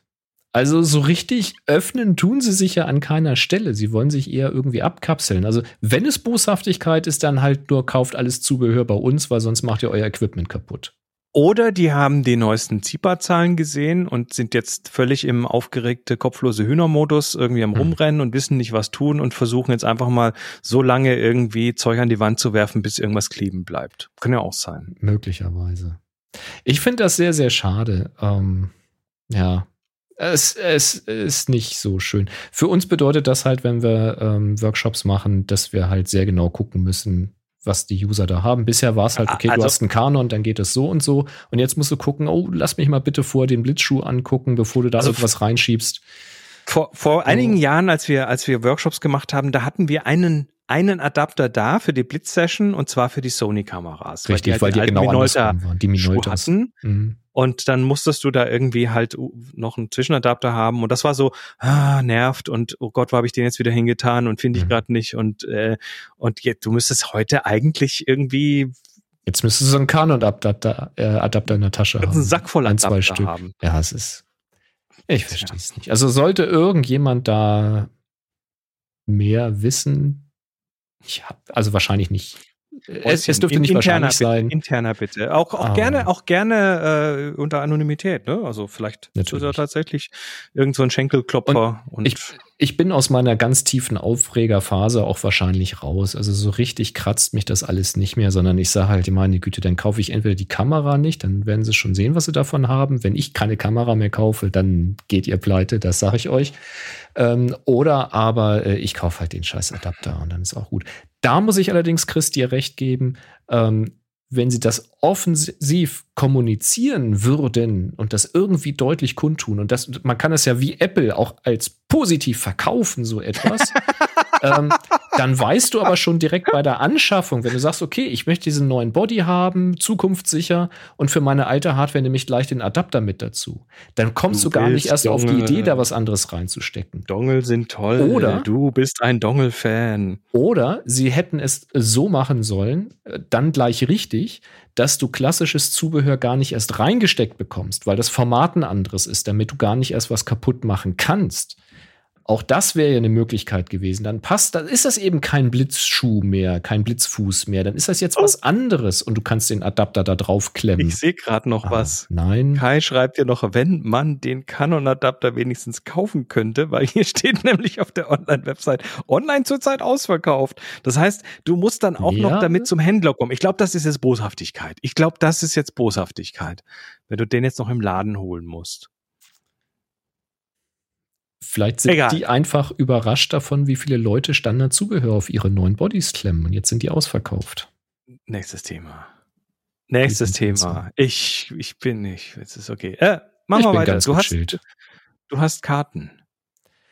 Ich kam von einem Shooting nach Hause und Ja. habe die SD-Karte, wie ich es immer getan habe, aus der Kamera geholt, in mein Kartenlesegerät, das habe ich jetzt gerade nicht hier, äh, reingesteckt, das Ganze per USB-C an mein MacBook angeschlossen, Lightroom Classic gestartet, den Import gemacht, ne, so ein paar Schlagwörter per Standard und dann drücke ich auf Importieren. Und dann bin ich das bei Lightroom Classic an diesem MacBook äh, Air M1 gewohnt, dass die Kart äh, dass die Bilder sehr, sehr schnell in der Übersicht sind. So. Ja. Also, Ja, das der, macht, der zieht da aus den Bildern ja üblicherweise erstmal nur diese Mini-Previews und so. genau, die siehst du sofort und dann fängt er hinterher an und macht seine Standardvorschauen, die er da rechnet. Das habe ich alles so entsprechend konfiguriert. Aber so dieser erste Schritt, das ging einfach, das war ich jetzt schon lange gewohnt, das ging einfach ratzfatz. Also ich habe da kurz gesessen und selbst wenn die sehr voll war, die Karte, also da kannst du langsam bis 10 zählen, dann ist der fertig, dann kann ich das Ding abstecken, wieder in die Kamera und gut ist. Und dann lasse ich ihn da seine Vorschauen rechnen und mache mir einen Tee oder einen Kaffee. Ähm, diesmal war das so, dass er mir quasi in Lightroom Classic so die ersten, ich muss schätzen, die ersten acht oder zwölf Bilder angezeigt hat. So. Mhm. Also nicht mal die erste Seite vollständig mit Thumbnails und dann kam nichts mehr. Mhm. Und dann dauerte das und dann kamen so die nächsten. Und dann dauerte das. Ich denke, was ist denn jetzt kaputt? Ist der Kartenleser im Arsch? Ist Lightroom im Arsch? Läuft hier irgendwie noch, läuft hier irgendwas im Hintergrund? Also es Ist eine ganze, ist dir die SD abgeraucht Ja. im Rechner? ist irgendwas kaputt. Äh, es läuft immer irgendwas auf dem Notebook, da, da ist relativ viel los, aber nichts, was so viel CPU zieht. Ich denke, das ist ja alles merkwürdig. Und als er, Mhm. aber du musst dir vorstellen, das war so langsam, dass auf diesem M1-Rechner das Rechnen der Standardvorschauen fast so schnell war wie der Import. Also es lief dann parallel, liefen die Vorschauen rechnen, das lief schon mit. Es war nicht ganz so schnell mit dem Vorschauen rechnen, aber es, es Nee. war schon, also es war, der Import war sehr langsam. Ich das, äh, also jetzt schlägt's aber 13. Und dann ziehe ich das, äh, das Kartenlesegerät ab, als er fertig war, hol die Karte raus und stelle fest, ich bin ja auch ein bisschen blöd, weil, ich muss mal hier den Fokus pullen, äh, weil ich hatte da meine alte äh, SanDisk UHS 1, die 16 Gigabyte Karte drin. Ist nicht wahr. Und die ist halt angegeben mit einem Maximum von, weiß ich nicht, 95 Megabyte die Sekunde oder so. Und ich habe die ganzen letzten Monate habe ich eigentlich immer mit diesen ähm, UHS 2 Karten, mit diesen Sony TAF Karten gearbeitet, ähm, die halt angegeben sind bis 300 Megabyte die Sekunde, also über, mhm. über den dreifachen Speed. Und ich kann bestätigen, die haben den dreifachen Speed oder deutlich mehr jedenfalls. Ähm, ja, die waren halt noch voll. Da sind noch die Hochzeitsbilder drauf. Das ist ähm, inzwischen ist zwar alles aufs Nass gesichert, also ich könnte die jetzt äh, leer machen, hatte ich aber zu dem Zeitpunkt noch nicht, als ich umgesteckt hatte, damit ich weiterarbeiten konnte. Und da hatte ich dann so eine alte Karte reingesteckt. Und beim Fotografieren ist mir nichts groß aufgefallen, weil das war jetzt kein großes Shooting oder so, viele Einzelbilder. Und dann kommst du nach Hause und denkst, sag mal, jetzt schnarcht der. Also äh, ich bin jetzt echt kurz davor, die alten Karten wirklich in die Tonne zu kloppen und mir nur noch hier so einen Satz von den, von den Schnellen zu holen. Ich, ich habe ja, ich habe ja irgendwo im Schreibtisch irgendwo so als Relikt aus alten Zeiten noch eine 8 Megabyte ähm, Compact Flash. 8 Megabyte, wohlgemerkt. Da krieg ich ja kein Bild 8 mehr drauf. Megabyte Compact Flash, ja, kriegst du bloß noch ein paar kleine JPEGs drauf. Das, das, das die habe ich jetzt auch tatsächlich seit gefühlt 20 Jahren nicht mehr angefasst oder so. Ähm, ich glaube auch, die würde wahrscheinlich, wenn sie überhaupt noch tut, nur, nur Tröp Bits tröpfeln. Es, ist, es ist Wahnsinn. Also man kann damit arbeiten, ne? Das ist jetzt Jammern auf hohem Niveau, aber ich habe tatsächlich. Ja, die Kamera hat ja einen Puffer beim Fotografieren, da merkst ja, du wahrscheinlich noch nicht mal viel davon. Das, das geht wirklich. Also du kannst das auch importieren. Das ist jetzt ja kein Drama. Das habe ich ja jahrelang gemacht. Aber es war deutlich ähm, spürbar. Es ist halt, wenn du viele, viele Monate mit diesen UHS-2-Karten gearbeitet hast und steckst die andere Karte ran, du denkst wirklich, erst da ist was kaputt du fängst schon an zu bibbern, ob überhaupt alle Bilder darunter gelesen werden können oder ob du jetzt einen Datenverlust hast gleich. Ähm, nee, die ist einfach so langsam. Mhm. Und jetzt bin ich halt, ähm, weil ich mag tatsächlich ähm, diese Sony TAF ähm, SD-Karten, weil die halt auf der Rückseite nur die Kontakte haben. Ich zeige das auch mal in die Kamera. Nicht die Stege, die abbrechen. Die haben können. diese Stege nicht zwischen den Kontakten. Und das Altes ist Sandisk-Problem, ja. Das ist ganz klassisches Sandisk-Problem. Die brechen sehr, sehr leicht, weil die sind sehr, sehr flimsig. Ähm, und das möchte ich einfach nicht. Ähm, ich hatte das Problem tatsächlich selbst auch schon. Und ich auch. Die Sony TAFs, vor allen Dingen die schnellen, die sind halt ein bisschen auf der teuren Seite. Da liegen so 32 Gigabyte so um 60 Euro aufwärts. Aber äh, ich denke, ich werde mir jetzt noch mal so einen, so einen Satz davon holen. Weil ja. ansonsten tun die halt echt gut. Hm.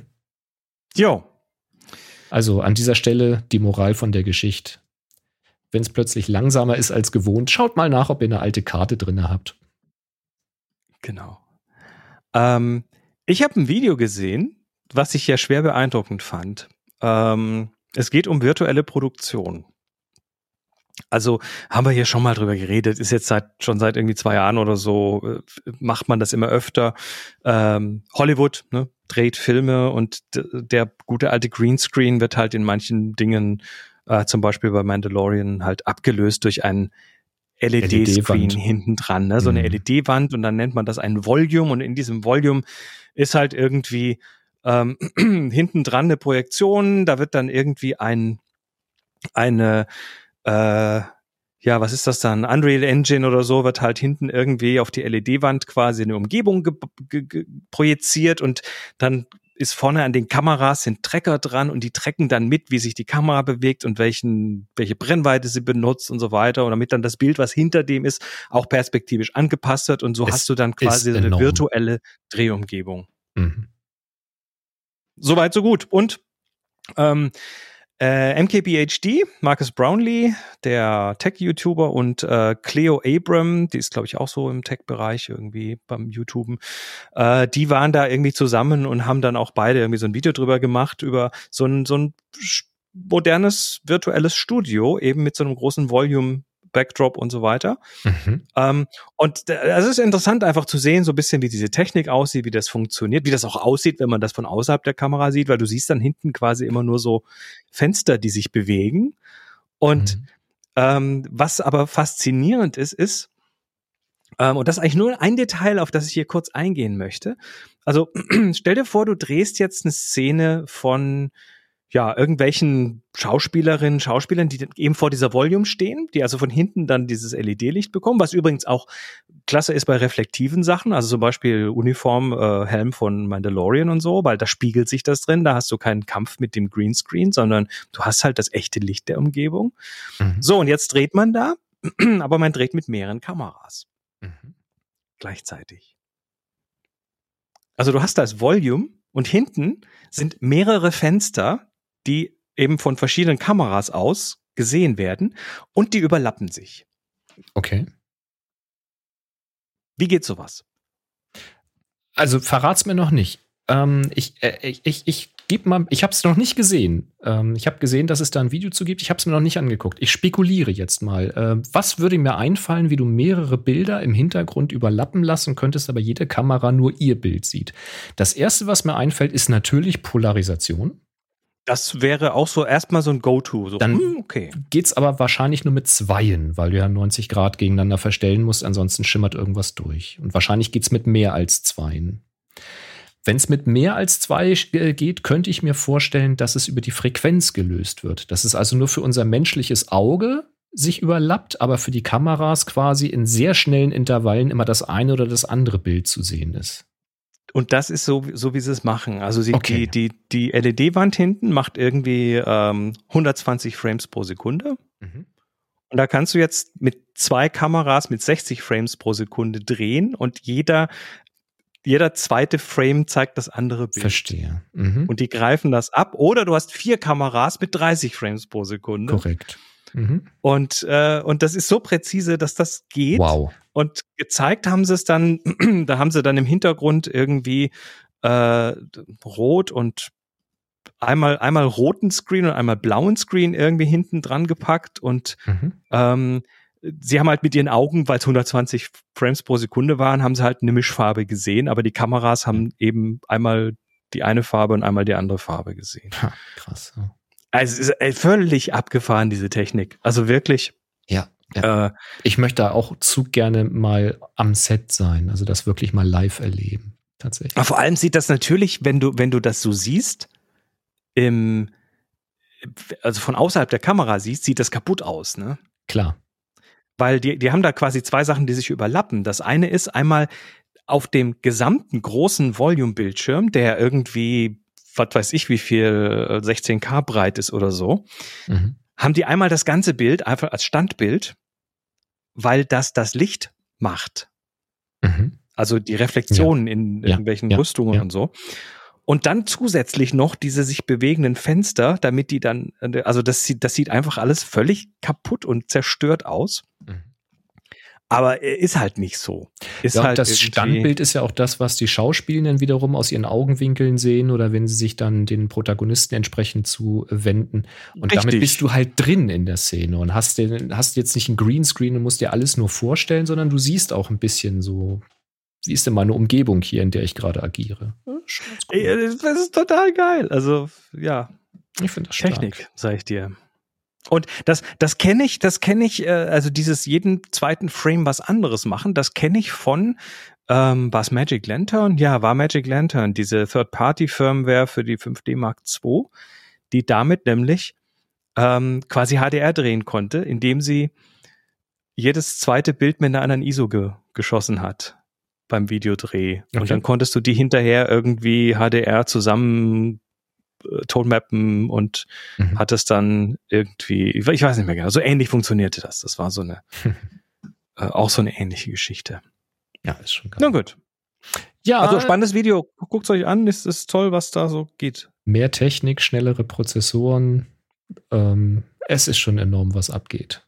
Ja, und vor allem der ganze Prozess ändert sich, weil dann natürlich auch die, ähm, das, was früher äh, Special Effects war, hinterher Leute ausstanzen aus dem Greenscreen und Hintergründe reinrechnen mhm. und Motion Tracking und dies und jenes. Ja, also auf, auf dem Greenscreen irgendwie lauter Kreuzchen, damit du dann auch die Kamerabewegung tracken kannst. Mhm. Äh, Das muss halt jetzt im Vorfeld schon passieren, diese Vorproduktion, Richtig. damit du dann diese, diese Umgebungen hast, die in denen das passiert, äh, die fotorealistischen, die dann irgendwie aus der Unreal Engine rausfallen. Also es ist schon sagenhaft, was da äh, gerade Es soll wohl auch schon Fälle gegeben haben, wo sie mit so einem Volume gedreht haben und dann hinterher trotzdem in der Post nochmal freigestellt und ausgetauscht haben. Also davor bist du dann nicht gefeit. bist du nicht. Das liegt auch so ein bisschen dran, dass diese, dass diese Volumes auch äh, von der Auflösung her nicht noch nicht perfekt sind. Also Mhm. da geht noch mehr und da hast du dann halt, wenn du, wenn du den Hintergrund zu wenig unscharf machst, dann kannst du Dann möglicherweise ein dann in, in Moires laufen oder sowas. Ja, oder es gibt diese Situation, wo du halt zum Dreh gab es eine Entscheidung von der Regie und dann hinterher in der Klar. Post stellt sich dann fest, nee, wir brauchen das doch mit Schneesturm oder wir brauchen es doch in der Abenddämmerung und dann musst du dann doch noch mal ran. Ne? Richtig, aber du hast zumindest schon mal so eine Grundlage an Licht. Und das Licht ist ja das, Das stimmt. Interessante, weil, weil äh, du hast halt eben diese klassischen Greenscreen-Probleme, dass da an den Kanten irgendwie äh, Spill ist und dass Ja. äh, reflektierende Dinge dann irgendwie nochmal angefasst werden müssen und so weiter. Ist ja nicht so, dass man da einfach einen Knopf drückt und alles ist super. Und die Das kann man vielleicht in dann sauber ausgeleuchtet und dann musst du also das in der Post dann auch alles wieder äh, Das kann man in der. Zoom-Konferenz kann man das machen. Da ist aber auch nicht wichtig, ob das gut aussieht. ja. Äh, Das gibt's tatsächlich in, in, äh, in gut auch heutzutage. Also dieses Freistellen ohne Greenscreen, das geht ja auch schon mit so einem Rotoscoping-Verfahren, Oh, wo du so eine automatische Kantenerkennung, Tracking, auch mit Haarfreistellung. Also das ist auch schon recht gut. Musst natürlich dann auch Frame by Frame nachbearbeiten, aber das ist nicht mehr so wie früher, wo du alles von Hand maskieren musstest. Äh, Ah, ja. Du hast uns auch noch was mit hoher Frame-Rate mitgebracht. Oh, das äh, Wilhelm, vielen Dank für diese E-Mail. Das kam per E-Mail rein. Äh, es geht um einen Satelliten, der äh, unsere Erde nicht Space, umkreist. Dazu Space. kommen wir gleich. Ähm, der erkennt Blitze auf der Erde. Das wird halt einfach dokumentiert. Das ist so für, für Wetterberichtsgeschichten äh, interessant. Und zwar geht es um den EUMET-SAT. Ähm, äh, von EUMESAT wird er betrieben und von der ESA wird er betrieben. Das ist der Meteosat Third Generation Imager One, kurz Aha. MTGI1. Der ist im Dezember 2022 hochgeschickt worden. Der ist also schon eine Weile oben. Aber es ist jetzt das Instrument aktiviert worden, was für diese Blitzerkennung zuständig ist. Und was, wie macht er das? Wie erkennt der Blitze auf der Erde? Naja, das Ding schaut erstmal nach unten auf die Erde und macht dann 1000 Bilder pro Sekunde. Ordentlich. Ja, also eine Tausendstel Sekunde kann ich auch belichten, aber das tausendmal in der Sekunde schnell hintereinander, äh, das schafft mein Finger und meine Kamera dann doch nicht mehr. Ähm, und das macht dieser äh, Satellit und zwar Tag und Nacht. Ach, die Slow-Mo-Guys können das auch mit ihren Phantoms. Natürlich, aber die machen das nicht Tag und Nacht. Das stimmt. Ähm, und dann ist ganz interessant, äh, am Satelliten selbst, also vor Ort, wird dann halt ausgewertet, ob Blitze zu sehen waren. Ich denke, das wird einfach über einen geschickten Algorithmus äh, gehen, der halt die Bilder miteinander vergleicht und es muss ja punktuell irgendwo hell sein und kurz Und zwar danach deutlich nicht mehr. hell sein, richtig. Genau. Ähm, darüber wird das dann wahrscheinlich laufen. Und nur dann, wenn Blitze im Bild sind, wird das Bild dann zur Erde gefunkt. Sonst eben nicht. Das ist interessant. Also ähm, dabei sieht der Satellit 84 Prozent der Erdoberfläche. Also ich, einer, ja, der das. Ach so, Ähm, ich, ich könnte mir vorstellen, dass er nicht 64 Prozent des gesamten Globuses sieht, sondern 84 hast du grad 84 gesagt. Prozent, äh, 84 Prozent von der Fläche sieht ähm, von Wo einer Seite der Kugel. Denn der Oder Satellit so. ist geostationär. Der ist also in 36.000 Kilometer Entfernung. der sieht immer die gleiche Seite. der sieht immer die gleiche Stelle. Mhm. Und ich denke mal, von, von dem Rund, also von der Hälfte, die er sieht, sieht er 84 Prozent. Ich meine, am Ende geht es ja auch Vermutlich. rundrum so. Das musst du wahrscheinlich abziehen. So kommst du wahrscheinlich auf diesen Wert. Ja. Ich fand das spannend. Und jetzt ist natürlich die erste Frage in meinem Kopf, die ich jetzt noch nicht beantworten konnte mit, mit äh, Recherche.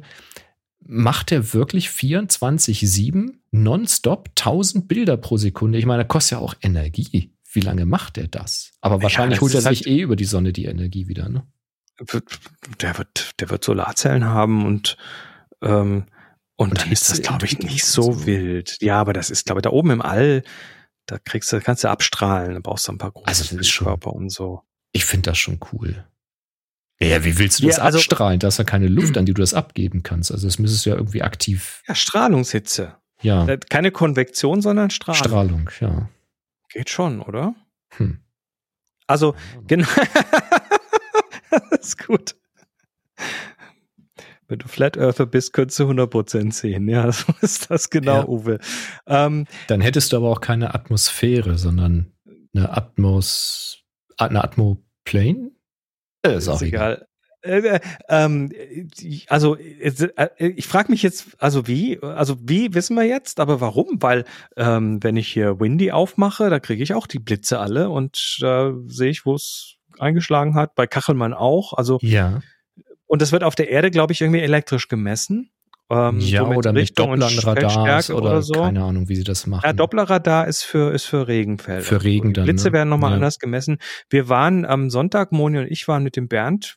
Einmal im Jahr gehen wir mit ihm fliegen und die, diese einmotorige Maschine, die Piper Cherokee 3, die war äh, in der Zwischenzeit, also beim letzten Flug waren da noch so richtig schöne Analoginstrumente drin, aber mittlerweile wurde die aufgerüstet, digital. Mhm. Und dann hatte sie so ein Pseudo, äh, ein, so, so ein Pseudo ähm, analoges Instrument, also einen kleinen quadratischen Bildschirm mit so einem Kreis drauf und so einem Flugzeug in der Mitte und dann äh, ist das ein Blitzanzeigegerät, wo du dann auch so einstellen kannst, die Entfernung und so weiter. Wir haben nicht ganz rausgefunden, wie das misst, aber wahrscheinlich halt auch elektrisch über irgendwie Felder oder so. Mhm. Anders kann das ja kaum sein. Wie das genau funktioniert, kann ich dir nicht sagen. Also herkömmlich kann ich dir das nicht sagen. Also bodengestützt gibt's das, weil es gibt alle möglichen Karten, wo dir angezeigt wird, wo es denn geblitzt hat. Und ich glaube nicht, dass sie da äh, auf AnwohnerInnen hören, die dann sagen, hier hat's bei mir geblitzt, das war gar nicht weit von mir. Also die Frage ist jetzt von Bernd, ob der Satellit auch einen Blitzschuh hat und wenn ja, welchen? ähm, keine Ahnung. Da. Weil der blitzt ja. Also der, ja, der sieht ja nur Blitze, ist ein Blitzempfänger. Der, genau, ist ein Blitzempfänger. Quasi. Also, wie gesagt, wie die herkömmliche Technik am Boden ist, weiß ich nicht, aber ich denke, der Vorteil ist hier, dass du einfach eine sehr, sehr große Fläche auf einmal überwachen kannst und äh, so die Daten sammeln kannst. Also Was David sagt, exakt- Die Blitzkarten zeigen, zeigen nach seiner Meinung nur die Entladung in den Boden. Möglicherweise. Also nicht die zwischen und nicht den die Wolken. Höhengewitter. Mhm. Ah, okay.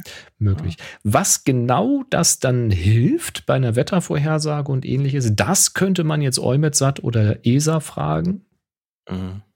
Die wissen das wahrscheinlich genauer. Ich fand es nur spannend, weil 1000 Bilder pro Sekunde zu machen, das ist schon herausfordernd ein Stück weit. So für uns als Fotografierende. Und äh, das nonstop zu machen, geostationär da oben, das, ich finde das schon beeindruckend. Ich fand das spannend. Aber Ja. ich finde sowieso vieles spannend, was da draußen im Weltall stattfindet. Und mal, sie, und mal wieder sieht man, dass halt die Fotografie ein verdammt wichtiges wissenschaftliches Messverfahren ist. Auf jeden Fall. Also Fotografie ist einfach überall drin und wird, sei das jetzt hier beim beim äh, James Webb oder eben hier beim EUMETSAT oder sonst wo, ohne Kameras geht gar nichts. Mhm. Spannend. War schon cool. Ja. Das ist schon sehr cool. Ah, Kachelmann unterscheidet Wolken und Erdblitze, sagt der Kai. Kannst du mal sehen. Der hat eh richtig viele Daten und so. Ich hätte jetzt gedacht, dass der Blitz immer irgendwie aus den Wolken kommt, aber schon klar, was gemeint ist. Ich finde selber raus. Danke. Ah, ich habe noch was in eigener Sache. Ja, Ich habe noch was in eigener Sache. Wir ähm, haben hier in der Villa einen Großformat-Workshop, der Juhu. jetzt sogar mit großem SZ, wie ich sehe. Äh, großem SZ, Großformat, weil, weil, Wow. weil großes SZ darf man ja mittlerweile. Voll modern. Ähm, findet statt vom 12. bis zum 13. August und wir haben noch einen Platz frei. Ich kann es euch nur ans Herz legen. Also alles, wir machen alles über die Fotografie mit 4x5 Zoll Großformat. Ähm, Boni und ich, wir werden quasi das alles Wichtige vermitteln vom technischen Aufbau von verschiedenen Kameras, Feld, Monorail, Und Klappfalter ganz kurz, so weiter, bevor die Leute Graflex gleich wieder und so. weghören und sagen, ja, aber ich habe ja keine Großformat. Wir Habt haben vier Stück ja vor. Ort. Wir haben vier Stück. Vier? Ich glaube, also mindestens vier Stück haben wir hier. Wir haben, wir haben Leihkameras. Natürlich haben wir. Ja. Äh, wir und, werden uns mit und, und wenn du im Vorfeld erfahren solltest, dass du zu wenig hast, weil du zu viele Teilnehmende ohne eigene Kameras, sag Bescheid. Ich kann dir auch noch zwei Stück zur Verfügung stellen. Na, wir, also das passt hier eine Person noch und das passt schon alles hin. Äh, es gibt, wir werden uns um Gestaltung kümmern. Wir beschäftigen uns mit dem Film entwickeln, viel Hands-on, viel Übungen ähm, vom, also wie gesagt, Aufbau der Kamera über die Verstellungen, die Tilt, Shift, Swing, äh, wie heißt äh, Rise, Fall und so weiter, ähm, ist für quasi alle Wissensstufen geeignet. Also wer schon mal eine analoge Kamera in der Hand gehabt hat, ist da zu Hause. Hinterher versteht man seine Kamera auch besser. Das ist, glaube ich, so eine der wichtigen Sachen, selbst wenn man nicht dabei bleibt. Und ähm, werden nicht vergrößern, ganz wichtig, wir werden entwickeln und ähm, und äh, digitalisieren. Mhm. Das vergrößern Hybrider Prozess. Mhm. Hybrider Prozess. Ja, und das Ganze natürlich hier in der, in der gewohnt entspannten Atmosphäre hier in der Viewfinder Villa. Und wer da Interesse hat, äh, packen einen Link in die Show Notes und dann, äh, ja, ein Platz. Und wenn der ich, weg ist, ist er weg. Wie gesagt, ich kann das sehr empfehlen. Und zwar sage ich das jetzt nicht nur, weil es da der Chris ist, ähm, sondern äh, weil ich das ja selbst erfahren durfte. Ich habe mir ja auch mal eine Großformat gegönnt.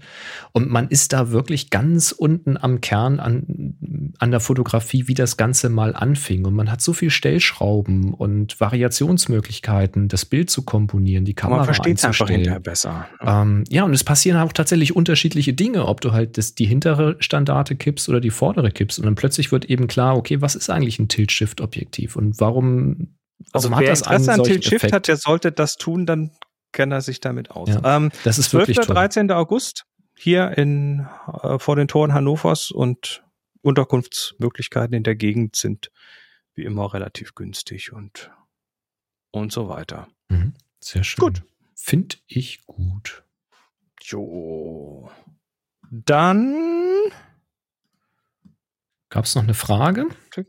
Ähm, ja, es gab noch eine Frage. Genau, wir sind jetzt eigentlich schon fast am Schluss. Wir haben noch eine Frage und zwar ähm, oder ein Linktipp und zwar von Hendrik. Hendrik schreibt, Moin Boris und Chris, der YouTube-Kanal ValueTech TV, das ist ein deutscher Tech-YouTube-Kanal, den ich nicht kannte, macht darauf, habe hab, hab reingeguckt und das äh, sieht mir einigermaßen nach Hand und Fuß aus. Das wollte ich gerade sagen. Ähm, Value Tech TV für einen deutschen Podcast oder ein deutsches Videoformat ist ja ein toller Name, so wie Happy Shooting für einen deutschen Fotopodcast.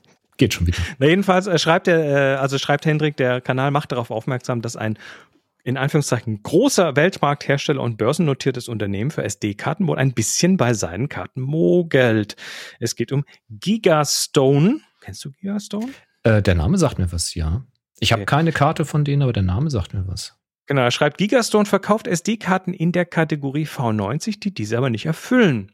Kurze Zusammenfassung aus der Videobeschreibung. Äh, Zitat, bei einer üblichen Recherche zu neuen Testmustern sind wir auf Gigastone gestoßen, insbesondere auf die Modellreihen 4K Camera Extreme und Pro. Geworben wird mit den Video Speed Classes V60 und V90, nur geliefert wird das nicht. Was steckt dahinter? Fragezeichen. Ja, ähm, wir haben es nicht überprüft, aber wie gesagt, es klingt zumindest einigermaßen plausibel, was sie da, mhm. äh, was, was da erzählt wird. Und wir packen das jetzt einfach mal hier hin. Danke, Hendrik. Sollte von euch irgendjemand uns Hinweise schicken wollen, ähm, Fragen, Anekdoten und so weiter, happyshooting.de slash hi. Schriftlich, gerne, aber da könnt ihr auch irgendwie einen Audiokommentar dranhängen. Also falls ihr, falls ihr das lieber irgendwo rein, reinredet oder, äh, oder ein entsprechender Videokommentar, ganz genau. Ja, ähm, Das war's eigentlich, oder? Ah nee, wir haben ja noch. Haben wir Termine? Wir haben, kurz, wir haben einen Termin. Ja, dann. Ding, ding, ding, ding, ding. Den Terminkalender. Ding, ding, ding, ding, ding, ding. Ja, und zwar, nee, wir haben zwei Termine. Während wir die Sendung hier gemacht haben, ist noch ein zweiter Termin reingekommen. Den muss ich kurz hier formatieren. Und zwar einmal ein Termin, ja, äh, Hendrik, ist das der gleiche Hendrik? Hat uns einen Termin reingeworfen und zwar ähm, im Schloss Gott, Gottorf, Gottorf, G-O-T-T-U-R-F in Schleswig ähm, vom 26.05. bis zum 29.10. die Retrospektive Samuel Fosso. Der bedeutende afrikanische Fotograf Samuel Fosso zeichnet sich durch theatralische Studiofotografie mit aufwendigen Make-ups und Kostümen aus, mit der er seine Selbstporträts in verschiedenen Rollen inszeniert. Dabei verknüpft er in verschiedenen Serien autobiografische Themen und Selbstkonzeptionen mit politischen und historischen Perspektiven. PS, auf der verlinkten Seite wird ein tolles YouTube-Video zu sehen. Ist, wird, ist. Egal. Zu sehen, sein, ähm, ist zu sehen. Genau, Link ist in den Shownotes und der zweite Termin. Jürgen. Wird zu sehen gewesen sein. Jürgen hat uns wieder einen Termin reingeworfen und zwar schreibt er äh, Jürgens Urlaub-Tipp in, eigen, in einer anderen schönen Viewfinder-Villa. Aha. Äh, Dinar, Bretagne, Urlaubstipp, Standort Villa Les Roches-Brune in. Klingt gut in der Allée des Douaniers in Dinar, in 35800 Dinar, vom 11.07. bis zum 1.10.2023. Irving Penn, Künstlerporträts. Der Künstler unter den Künstlern, mhm. Irving Penn, der zunächst in der Malerei ausgebildet wurde, nutzte bei der Konstruktion seiner Stillleben. Dieser Satz kein Verb. Nee, nutzte bei der Konstruktion seiner Stillleben, Punkt egal. Kein Schnickschnack, kein Dekor im Atelier des Fotografen, ein alter Theatervorhang, ein Hocker oder allenfalls ein mit schwerem, heruntergekommenem Stoff bezogener Sessel. Das ist alles, was Irving Penn den von ihm fotografierten Persönlichkeiten zur Verfügung stellt. Ja, dieser Termin und auch die Retrospektive Samuel Fosso bei uns in den Shownotes zu finden, beziehungsweise im Kalender auf happyshooting.de slash Kalender. Da dürft ihr auch gerne Fragen, äh, nee, Termine reintun, die wir dann hier in der Sendung verkünden. Ja, äh, vielen äh, herzlichen Dank. Hendrik ist im Slack. Er wundert sich auch, was er da schreiben wollte, aber es war die achte Stunde, es war warm. Ich würde sagen, du hast einfach ähm, das Sujet des Künstlers schon in dir aufgenommen und hast es quasi in deine Formulierung mit übernommen und hast alles weggelassen, was nicht zwingend erforderlich ist, um den Inhalt zu transportieren. Ähm, das Einzige, was jetzt noch fehlt, ist, dass jemand eine Aufnahme gemacht hat, während Chris das vorgelesen hat. Tja. Lass uns zum Ende der Sendung kommen. Es gibt nämlich noch eine aktuelle Aufgabe, die ist ja. immer noch am Laufen. Wer jetzt äh, live zuhört, kann noch schnell teilnehmen. Die Strandaufgabe HS Juni läuft noch bis zum 13.07. Äh, wer das jetzt aus der Konserve hört, sorry, zu spät. Äh, zu gewinnen, Peak Design Slide Light in Salbei-Grün. Und ermittelt wird, wird dann die Gewinnerin, der Gewinner hm, nächste Woche in der Sendung. Ja, und dann gibt's auch schon eine neue Aufgabe. Genau, eine neue Aufgabe ähm, für den Zeitraum ab dem 13.07. bis zum 17.08. 20, was? 28? Nein, 2023 reicht vollkommen aus. Das heißt, im Zeitraum vom 13. Juli bis zum 17. August 2023 geht ihr los, macht ein neues Bild zum Thema Sommerhitze. Sommerhitze ist das neue Thema. Ähm, das Ergebnis ladet ihr dann wie gewohnt bei Flickr hoch, stellt es dort in die Happy Shooting Gruppe und vergebt den Tag HS Juli. H-S-J-U-L-I.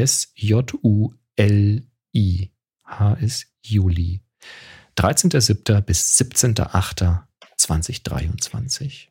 Ich finde, wir sollten die Aufgaben ab jetzt immer fünf Jahre lang machen.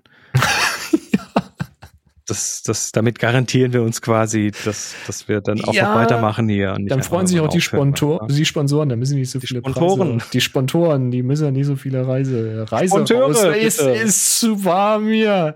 Mach mal zum Ende hier. Also, was gibt's zu gewinnen? Äh, wieder ein Peak Design Slide Light, ne?